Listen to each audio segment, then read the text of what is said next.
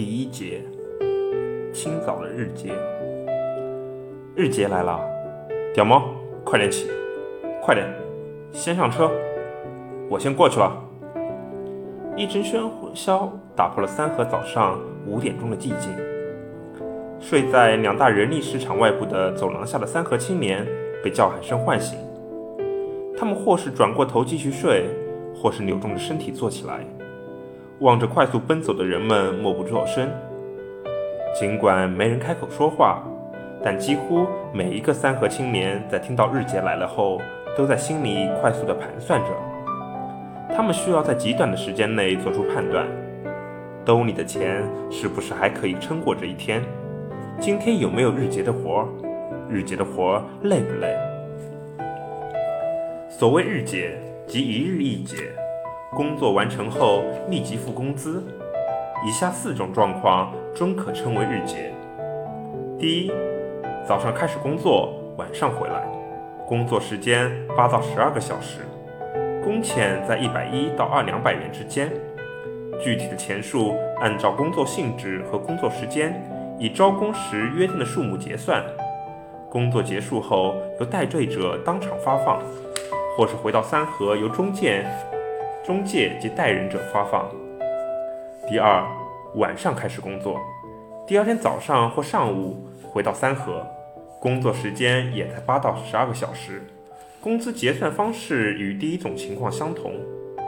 第三，工期相对长时，如工期三天或五天，工期结束统一结算工资，这样的情况不能算作日结。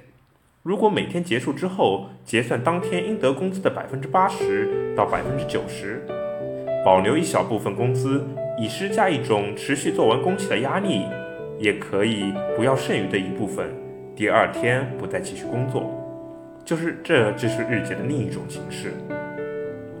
第四，工时不必要求满十小时，只要工作在一天内可以完成并结算工资的，也可称为日结。例如，工时为四或六小时，结束后立即结算工资，这种状况按小时结算工资。在对日结和自身状况有合理且清晰的判断后，有的青年换个姿势，顺势躺下继续睡，把头扭向墙边，不再理会外界的喧嚣；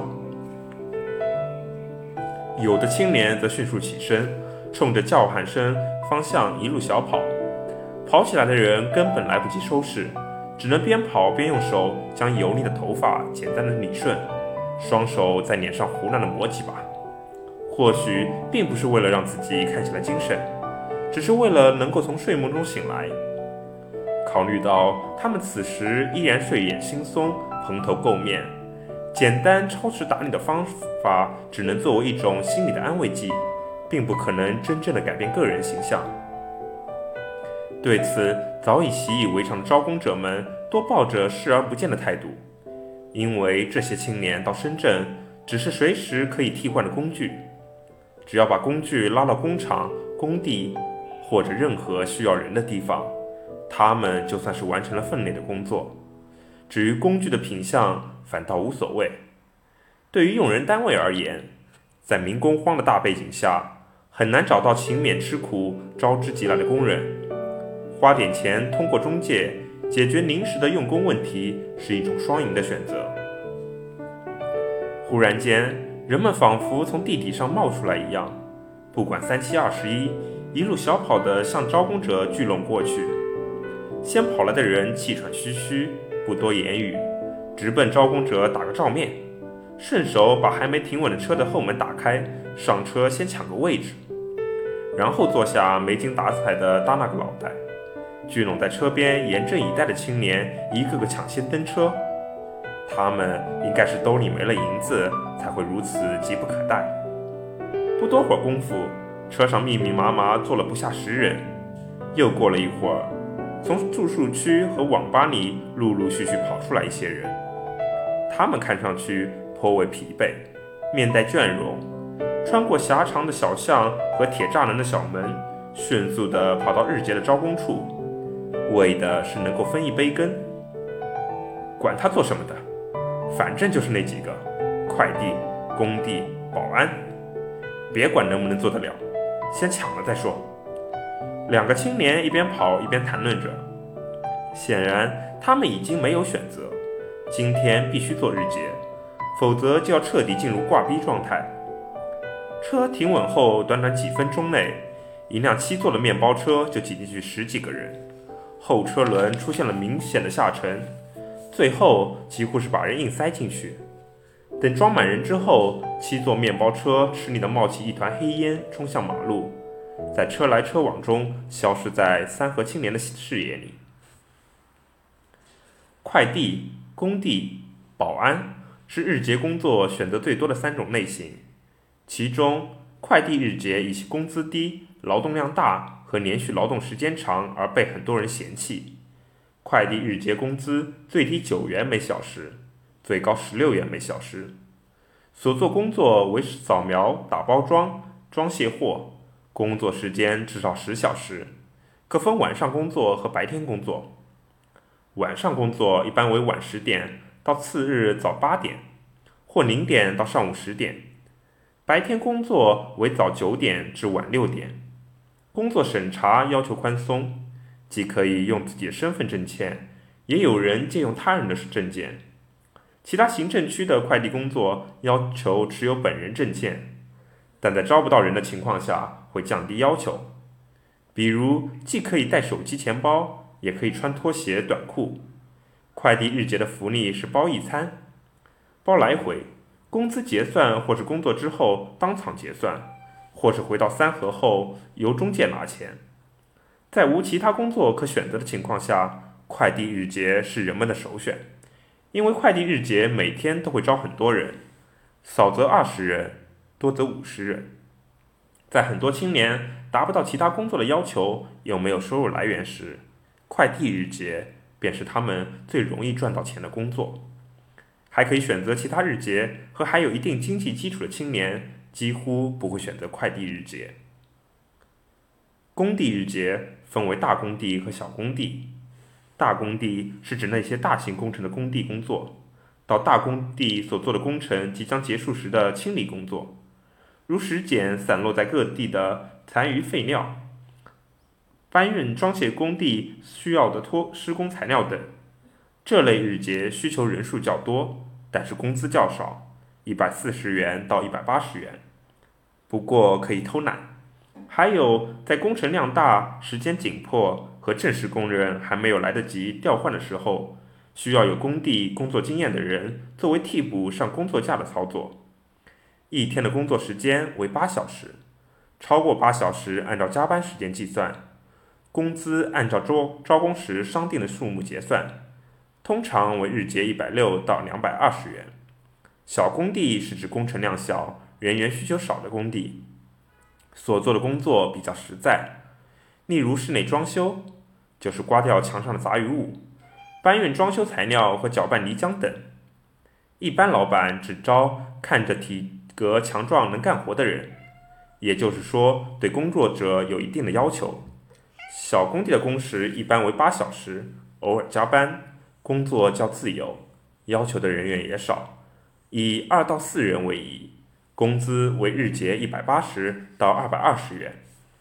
保安日结多是充当维持现场秩序的非正式工作人员，这种工作并非每天都有，而是在特定的时间需要特定的人群，例如深圳会展中心开展时就需要很多的安保人员。保安日结有身高和穿戴的要求。身高一米七以上，穿戴保安服和保安鞋。保安服由专门的管理者发放，保安鞋则需要自己购买。工作时间多为十二小时，工资为一百三到一百六十元。保安工作既轻松又可以偷懒，深得三河青年的喜爱。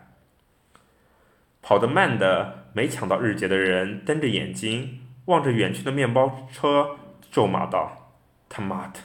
又晚了一步，应该早点起，明天晚上直接睡海星泰大酒店。懊恼中又带着期盼，眼睛转向另一个方向，身体紧绷，耷着脑袋，期待着再来一个招日结的招工者，似乎做好了随时侦车的准备。也有部分三和青年在人群中不慌不忙地走动，或是静静地伫立一旁，若有所思。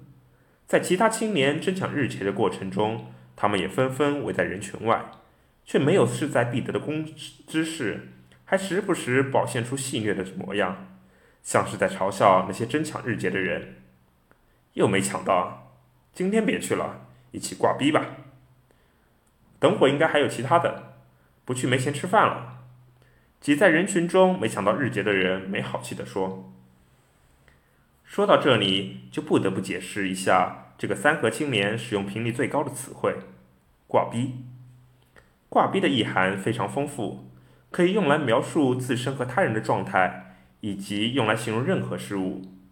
挂逼程度最高的就是死亡，如某某大神挂逼了；程度低一些，就是有些人因为犯事被公安带走，最基本的需求满足不了，没钱吃饭、住宿也是挂逼。有时可能是短暂的，一旦有了一点钱，挂逼状态就会消失。最末一种情况是三和青年最常使用的挂逼，有时还包含自嘲和自我保护的意味。三和青年见面时说的第一句话是：“我挂逼了。”这意示着已经没钱吃饭、睡觉，即使赚到了钱也会这么说。其目的是掩饰和伪装自己，既可以避免钱财被他人所借，又可以在某些情况下得到他人的帮助。三和青年还会在比较便宜的事物上加上“挂逼”二字，像挂逼水，两元一大瓶。挂逼面，最简单的面，有几片青菜，五元一碗。挂逼床位，十五元一碗。挂逼手机，几十元甚至几元一部。挂逼女，站街女，因为政府严格治理，已经没有了。还有在工作前面加上挂逼的，如挂逼保安、挂逼快递等，因为是三和青年所做，所以有了这样称呼。特殊的时候，挂逼在某种程度上还等于一种消遣娱乐的方式，是中性的意思。例如，有人会称去附近的龙华公园闲逛玩乐为挂逼。只要再来招日结的，人们又会迅速的蜂拥而上，把招工者团团围住，动作稍慢就很难再挤进去。聚集起来的三和青年手上拿着各式各样的证件。只要感觉岗位合适，就随时交证件、上车发车。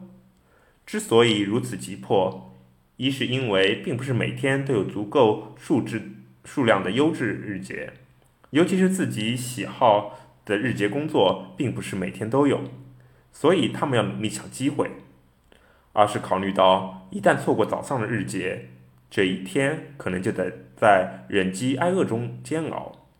饿肚子的滋味可真不好受。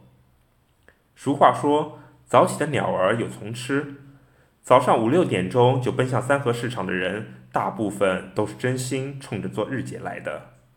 过了这个时间，早上的日结基本上结束，聚集起来的青年渐渐散开，三三两两议论着各种事情。这就是一大清早的三河市场。三河市场是位于深圳市龙华区的大型人力招聘市场。通常人们说三河时，都会把旁边的海星新人力资源市场算在内。这两个人力资源市场因为坐落在龙华街道，合起来又被称为锦欢市场。由于三河市场历史悠久，已经存在了很长时间，内内外外知道三河市场的人，远比知道锦欢市场的人多。所以，景欢市场的官名反而不太为人所知。在三河市场，除了三河人力资源集团这一老牌的人力招聘公司之外，大型的人力公司还有华辉人力、南聘人力、祁宏人力和天杰集团，加上新成立的袁长虹人力公司等十余家人力公司，共同组成景欢市场中最主要的经营活动——招募劳动力。除了人力公司，景欢市场内还有六家商店、七家不同类型的餐馆、一家彩票店和两家打印店，以满足整个市场的基本运营需求。从市场正门出来，走过门口的铁架桥就可以到达最近的一座公共厕所。虽然是公厕，却要收取一定的费用，小便一元，大便两元。这对三河青年而言是一笔不小的开支，所以他们很少去公共厕所。三河青年的解决方式很多，周围有近百栋住宿楼和几十家网吧，三河青年可以熟门熟路地满足衣食住行娱等需求。市场角落里存放着数百辆共享单车，仿佛是共享经济给三河青年带来的福利，但很少看到有人扫码骑车。被破坏的共享单车倒是很多，废铜烂铁般堆在一起。早上六点半左右，随着海星新人力市场开门，人们纷纷涌入招聘大厅。有的人到里面拉张凳子坐着，静静的闭目养神；有的人抢到靠近插座的位置给手机充电；还有的人溜达着看看有没有合适的小时工。准备找正式工作的务工者也挑选着各个工厂。最早到来的天杰集团的员工也在准备着张贴各工厂的招聘启事。不到八点，所有人力公司都已经开门。有的业务员忙着整理各种招聘启事，有的业务员在培训新来的招工者如何解释招聘启事上的内容，还有的站在门口盯着过往的青年，他们像是在打猎。静静的积蓄力量，等待猎物的到来。